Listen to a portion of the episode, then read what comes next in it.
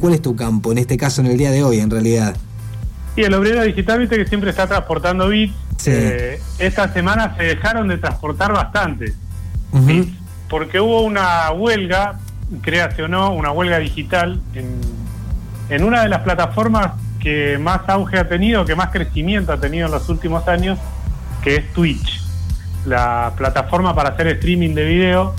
Y me parece que generó un movimiento que si bien hubo acciones anteriores en otras plataformas del mismo, en el mismo sentido, eh, me parece que tuvo un valor muy importante para poner en, sobre la mesa algo que los que crean estas plataformas como que no, no digo que no lo tienen en cuenta, pero no trabajan tan fuertemente como para evitarlo, que son los ataques de odio o el, creciente odio que hay en las redes sociales. Muchas veces hablamos de esto, ¿no? No solo de las fake news eh, creadas en principio para generar eh, sensaciones de odio, hmm. sino que además, eh, digamos, como que al no haber tantos filtros, uno puede decir lo que quiera escondido en un, en un anonimato, en un avatar, en un nombre de usuario que no es tu nombre real, y que muchas veces, eh, digamos, decimos, bueno, a nadie le importa o no hay que darle bola. Ayer, por ejemplo, veía eh, en Twitter fue tendencia Sebastián Domínguez, el exjugador que ahora es panelista en, en un programa deportivo. Y él había dicho, había hecho un análisis que en realidad si vos lo, lo descontextualizás, queda suena raro y, en Twitter lo mataron, fue tendencia todo el día y la verdad es que lo que dijo es sensato. Lo que pasa es que cuando se recorta es como que no se entiende lo que dice y hubo como toda una eh, que él lo dice repetidamente que en Twitter cuando sos tendencia porque te, te mandaste una macana y te están puteando por eso. Él lo que dijo es no me subo, estaban analizando la selección nacional y decía no me subo a la, al optimismo eh, digamos, desenfrenado porque ganamos la Copa América, ni estos que en redes sociales suben una foto de Messi para ganar de a 100.000 seguidores. Esa fue más o menos la frase. Que en general lo que dice, quiere hacer un análisis futbolístico y no quedarse solamente en el vamos, vamos Argentina. Claro, claro. Es, eh, digamos, coherente. Ahora bien, tomaron esa frase como diciendo, bueno, todos los que suben eh, fotos de Messi está mal, digamos, y fue tendencia por eso y lo mataban por decir eso. Y en ese sentido no hay filtro. Bueno, eh, la columna de hoy tiene que ver con estas dos cosas, con el, el, desenfreno en el odio, en, el, en los mensajes de odio en redes sociales, pasó en Twitch y Twitter creo que sabía que iba a pasar y se adelantaron un poco un día antes del Twitch Off, que fue la medida de fuerza que, que se generó en Twitch eh, la semana pasada, dijeron o anunciaron que iban a hacer una nueva medida de seguridad, que estaban trabajando en una nueva medida de seguridad en la plataforma de Twitter para bloquear los mensajes de odio. Una especie de bloqueo automático. Sí. Y ahí yo pongo eh, en duda la capacidad de ese, de ese algoritmo, ¿no? Porque hay una nota en Diario 10 que puse la semana pasada eh, con respecto a eso y lo explico por qué, para no alargarme, pero básicamente lo que dice Twitter es que si vos eh, pones un mensaje de odio, eh, ese usuario va a quedar bloqueado, por ejemplo, para con Sebastián Domínguez. Entonces, Sebastián Domínguez en su cuenta de Twitter no va a ver a todo aquel que le, que le mande mensaje de odio por lo que dijo. Ajá, o sea, eso va a seguir en la red, pero no le va a llegar al destinatario. Claro, va a estar como bloqueado y no va a poder escribirle a ese usuario más. Bien. Eh, que esto nos pasa mucho, por ejemplo, yo que trabajo para un canal latinoamericano eh, con transmisiones deportivas normalmente las transmisiones deportivas a los relatores, sea el relator que sea, del deporte que sea, lo van a putear. es una máxima. ¿Qué está viendo? Ciego, no puede ser, qué sé yo. Bueno, entonces, ese usuario va a estar bloqueado para con la cuenta de ese canal, por ejemplo. Y ese usuario tampoco va a poder ver las publicaciones del canal. Con lo cual, si por ejemplo, a mí me toca boxeo, te gusta ver boxeo y puteas al relator por Twitter y te bloquea la cuenta de ese canal, no vas a recibir las noticias de la nueva pelea. Claro, no vas a recibir eso, pero tampoco evidentemente vas a tener material como para odiar, ¿no? Porque en, una de esas puede ser un beneficio también para el usuario, ¿viste? Porque los haters, ¿qué hacen? Relajate, claro. Claro, algunos reaccionan porque reaccionan básicamente como, como si fuese un deporte, pero claro, reaccionan ante algo, ¿no? En este caso, eh, digo, yo queriendo pensar este, la, la, benevolencia de las redes sociales, digo, no, bueno, por ahí este, le están eh, proporcionando años de vida a los haters, digamos, tratando de transformarlos y que no lo sean más este, y que no reaccionen tan mal ante ciertas cuestiones, ¿no? Mira, yo te digo que hay, he visto gente que ha creado cuentas en el momento para putear a otros. Qué ganas, loco. Eh, sí, sí, la verdad que qué ganas, pero la verdad es que no es no es nuevo. ¿Te acordás que la semana pasada hablamos de degenerades? Sí. Eh, hay un, youtuber que, que, hizo un video sobre uno de los capítulos solo para denostar a la persona que estaba entrevistada. Sí, eh, claro. o sea, a ese nivel de, de imbecilidad hemos llegado en, redes sociales, pero claro, son eh, usuarios particulares, eh, es un caso entre millones, pero bueno, a los que reciben esa carga de odio molesta, y molesta bastante, parece que no, pero molesta bastante, porque uno puede decir, bueno, no le doy bola, pero cuando te llegan 100 mensajes, 1000 mensajes, 2000 mensajes, 10000 mensajes, eh, todos puteándote, quiero ver si no te si no le das bola. Es que lo vimos cuando fueron los Juegos Olímpicos, lo que pasó con Delfina Piñatielo, por ejemplo, eh, que no, no tuvo el rendimiento que ella esperaba y salieron a, al cruce un montón de ella misma decidió cerrar las redes. Exactamente, sí, porque no se bancaba justamente todos los comentarios este que agresivos que estaba recibiendo por una aparte por una por una competencia que la tenía ella como protagonista y a ella también como la la, la principal este ¿cómo decirlo? Ella era la, que, la, la, primera y fundamental que quería que le fuera bien, digamos, no iba a ir a competir ahí porque sí nomás, sin embargo, bueno, viste cómo sucede, a veces tenés un mal día, a veces también tenés, competís contra otra gente que tal vez tiene, le va mejor, y bueno, eh, se tuvo que fumar justamente todos esos comentarios. Eh, sí, en un año muy particular para entrenar también. Claro, sí. Eh, aún si hubiese tenido un año normal, no, tiene nada que ver, digamos, ¿no? o sea, ella hizo lo mejor que pudo representando al país en este caso, no le fue tan bien y bueno, así son las cosas, pero de, que de eso surja todo ese estilo de odio que existe, no, no tiene mucho sentido. Sí, de, de odio, de frustración, está claro que como decíamos con la fake news, eh, está comprobado que el, odio o la bronca o la ira genera más eh, motivación para comentar que algo agradable, ¿no? Si algo nos gusta es le ponemos me gusta y ya está y no reaccionamos y no comentamos y como que está todo bien, pero cuando nos agarra ira queremos comentar y queremos decir. Entonces, básicamente la fake news está basado en eso. Ahora bien, yo lo que pongo en duda es la capacidad de eh, verdaderamente bloquear lo que ciertamente es una cuestión de odio y no un error en el algoritmo en, dos amigos que joden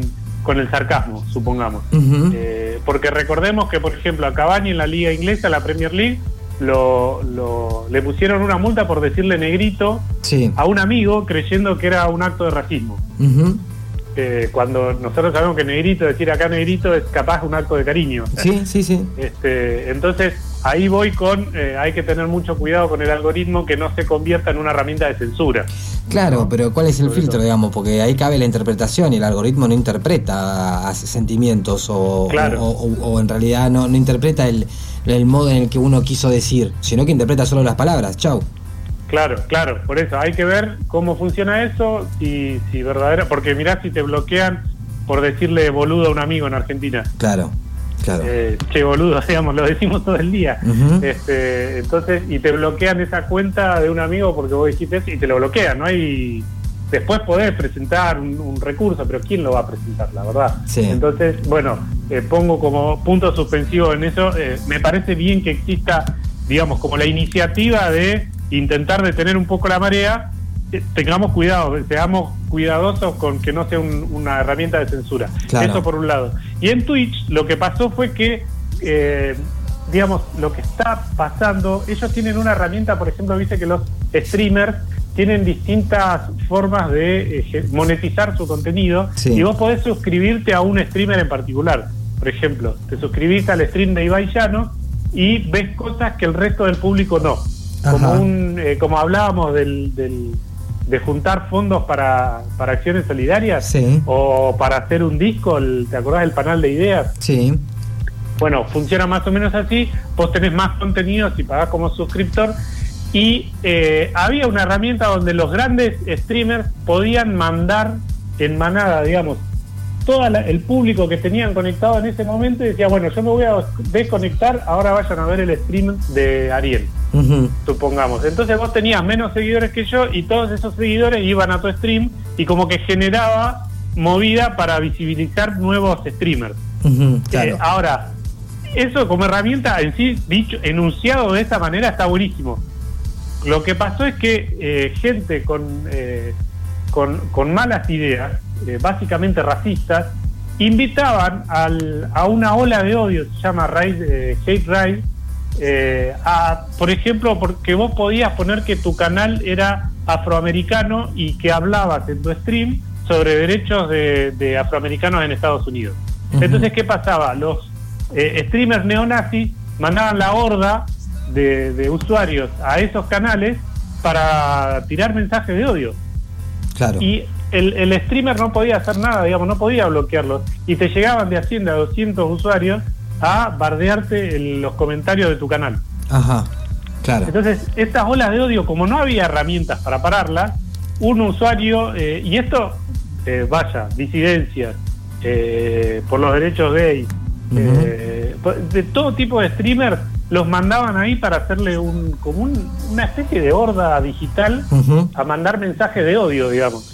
Y entonces decidieron un par de, usuarios sacar un trending topic. Sabemos que Twitter es, por ejemplo, viene a ser como donde sucede el resto de la conversación de lo que pasa en Twitch. O sea, en Twitch es el, video, la transmisión, y en Twitter se conversa sobre esas transmisiones. Entonces, en Twitter sacaron una huelga donde decía un día sin Twitch para que se den cuenta que tienen que hacer algo y que tienen que generar herramientas para cambiar esa situación, porque si no, no, eh, digamos, es muy difícil parar esa horda y no es cómoda, por más que no le des bola claro. Ahí lo que pasó es que se, unió Ibai Llanos, se unieron varios streamers en todo el mundo. La, el Day of Twitch, que así era el, hashtag, un día sin Twitch, eh, tenía aparte consignas muy claras, como decir, no era hago huelga y listo, apagamos un día Twitch y ya está, sino que pedían cuatro cosas eh, muy claras, como por ejemplo llevar a cabo un debate público con creadores afectados para desarrollar nuevas herramientas, o sea que Twitch abra como un espacio de, debate a ver cómo arreglamos esto, que implemente eh, medidas de protección permitiendo a los creadores eh, cortar o permitir o denegar estos rights, eliminar la posibilidad de enlazar más de tres cuentas de Twitch a una sola cuenta de mail, cosa que, por ejemplo, vos hoy podés hacer, tenés tres canales de Twitch con un solo mail. Claro. Y ahí es donde generás bots y después ser, bueno, ser más transparentes con las acciones llevadas a cabo para proteger a los creadores. Esto era el pedido específico, se apagó un día Twitch, salió de Estados Unidos, porque en Estados Unidos era donde los raids eran más evidentes, pero fíjate vos que el 24% de las cuentas de habla inglesa de Twitch se apagaron el primero de septiembre, que fue el día de la huelga, y el 47% en los de habla hispana. O sea que todo lo de habla hispana se prendió mucho más a la huelga, por más de que tenía menos mensajes de odio. Y me parece que lo destacable de esto es eh, la unión de los usuarios para decirle a la plataforma, nos gusta tu plataforma, pero cuidado. Y digamos, una especie de solidaridad entre streamers muy interesante, porque no olvidemos que, por ejemplo, cuando llegas a niveles como los de Ibai, que tenés 4 millones de seguidores, lo que hace Ibai en Twitch es monetizado, o sea, él cobra por sus contenidos. Entonces, dejar de hacerlo un día significa dejar de cobrar algún ingreso. Así que me parece eh, que, era un tema destacable para tener en cuenta, para mirar que si bien está esto de los raids de odio, que es lo, lo, denunciable, lo detestable, eh, también hay que valorar que hay una especie de solidaridad entre usuarios para poner límites a este tipo de actitudes. Eh, el tema está siempre en que los usuarios no son uno, digamos, en el sentido de que no piensan todos en la misma línea. Entonces también hay que ver que si más allá de, lo genuino que está sucediendo en algún sector, hay que ver si el resto también le da la, misma importancia como para que la fuerza sea mayor, ¿no? Porque si no se va a terminar dividiendo y probablemente me da la sensación de que como todo termina siendo un negocio, va a terminar triunfando en el negocio y no otra cosa.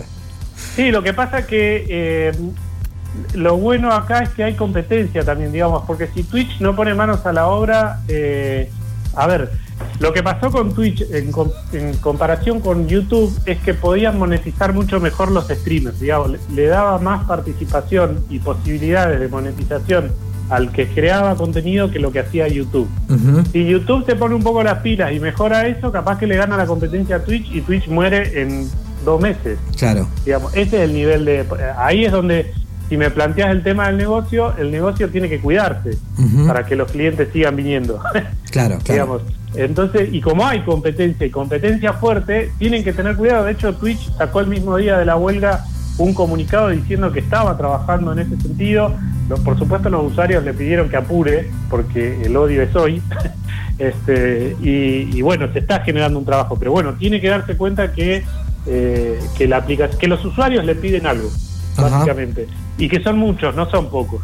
Entonces ahí yo creo que van a tener un, un, trabajo para hacer eh, interesante, por eso que hablábamos al principio, y quizás eh, lo, lo, lo, linkeo un poco con lo que hablaban antes con esto de los médicos y las mujeres. Sí. Eh, que ella decía que era intransferible la... La experiencia. La experiencia, bueno, acá me parece que un poco también, yo empecé a darme cuenta, uno cree que no me considero ni un aliade ni un militante eh, por los derechos, pero con generales me pasó que empiezo a ver, ahora que los publico, empiezo a ver yo lo que es eh, vivir en un contexto de odio porque sí, ¿no? Que uno sabe que existe, que uno sabe que está, que genera estos contenidos para que deje de pasar, pero cuando, cuando lo ves en primera persona, eh, de verdad que decís, bueno, tenían razón, tenían razón en hacer un día del orgullo gay, que muchos, mucha gente nos preguntó en el canal cuando hacíamos publicaciones del Día del Orgullo, que por qué quieren un Día del Orgullo, por qué pintan las calles, por qué... Sí, sí, sí. Y, cuando lo empezás a vivir, te das cuenta de por qué. Más allá de que vos estés de acuerdo con el reclamo, eh, la experiencia, como decía ella, es intransferible. Te das cuenta que hay un odio reinante que hay que, hay que apaciguar, que hay que tranquilizar, que hay que educar, que esas son las herramientas como para que deje de pasar. Sí, aparte justamente responder eh, de otra forma, ¿no? No justamente con odio para convencer a nadie, sino construir desde otro lugar. Iván, eh, ¿hay alguna cantidad estimada, digo, de cuentas falsas que pueden encontrarse en, las distintas plataformas? No sé, no digo que sea un estudio constante y que pueda tener una precisión absoluta, pero Digo, por ahí decimos, bueno, ¿cuántas cuentas hay en Twitter y cuántas de esas realmente son fake? No, no tengo el dato, la verdad me agarraste así. Pero, tal, pero será, estimo pero que sí, sí, son muchísimas. Un porcentaje bastante alto, ¿no? Digo, no digo que va a ser el 60%, pero sí tal vez tenés un 10, que es un montón igual. No, no, yo te diría que no, yo me arriesgaría a decir sin el dato que no menos del 30%. Bueno, eh, pero aparte, no solo por una cuenta falsa creada para eh, para esto que estamos hablando, sino muchas veces son cuentas que alguien creó y que nunca más usó Twitter porque no lo intentó. Eh, entonces son cuentas sin, uso, digamos. Eh, o que cambiaste de usar, te, olvidaste la contraseña y generaste una cuenta nueva. Exacto. pasa mucho de eso, así que yo creo que no menos del 30% de las cuentas son, sin tener el dato, vuelvo a repetir, lo estoy dibujando en el aire, pero, pero sí que uno se da cuenta incluso no solo por el algoritmo, sino por, eh, por, el tipo de uso de la plataforma, que uno tiene X cantidad de seguidores y solo una visibilización del 10% del contenido de, esos, de esa cantidad de seguidores. Claro. Sí, Entonces ahí te das cuenta que hay una parte que son o cuentas falsas, otra parte que es el algoritmo, eh, etcétera, etcétera. Bien. Bien. Bueno, Iván, te agradecemos por este contacto. Nos vamos a volver a encontrar seguramente el miércoles que viene acá en el aire. Después siempre nos cruzamos los lunes seguro y algunos viernes también ahí en Twitter Spaces con los compañeros y compañeras de, del canal, ¿verdad? De la empresa. Lo que se pueda. el día que se pueda. Lunes y viernes a las 6 de la tarde en Twitter lo esperamos. Nos escuchamos. Estuvo bueno que que, se prende gente que no, no somos nosotros. Y claro, es la parte fundamental, porque la verdad que para hablar con ustedes, si no, solos, ¿viste? Claro, para eso armemos un asado en un Twitter claro, Ya tenemos que. Bueno, por ahí lo podríamos hacer. Eh, podríamos hacer un asado y, tener un teléfono ahí que esté transmitiendo, ¿no? Y listo, y nos tienen a todos en el mismo por Twitch. Claro, bueno. No es mala, ¿eh? No, habría que ver, ¿viste? Hay que buscarle la vuelta a esta vida también. Eso me gustó. Habría que ver qué, qué pasa. pero Ahí te prende, Pablo. Sí, sí, vamos, Pablo. Vale hablar de asado y vamos, vamos con Pordo, con, Siempre con Matías por domingo, con Mario Favole habíamos eh, propuesto hacer picadas online Ajá, y a ver si conseguíamos un canje de alguna fiambrería. Bueno, lo podemos pensar, lo podemos pensar como lo vamos a agitar. Che, bueno, gracias Iván, te mando un abrazo. A ustedes, abrazo. Que andes bien.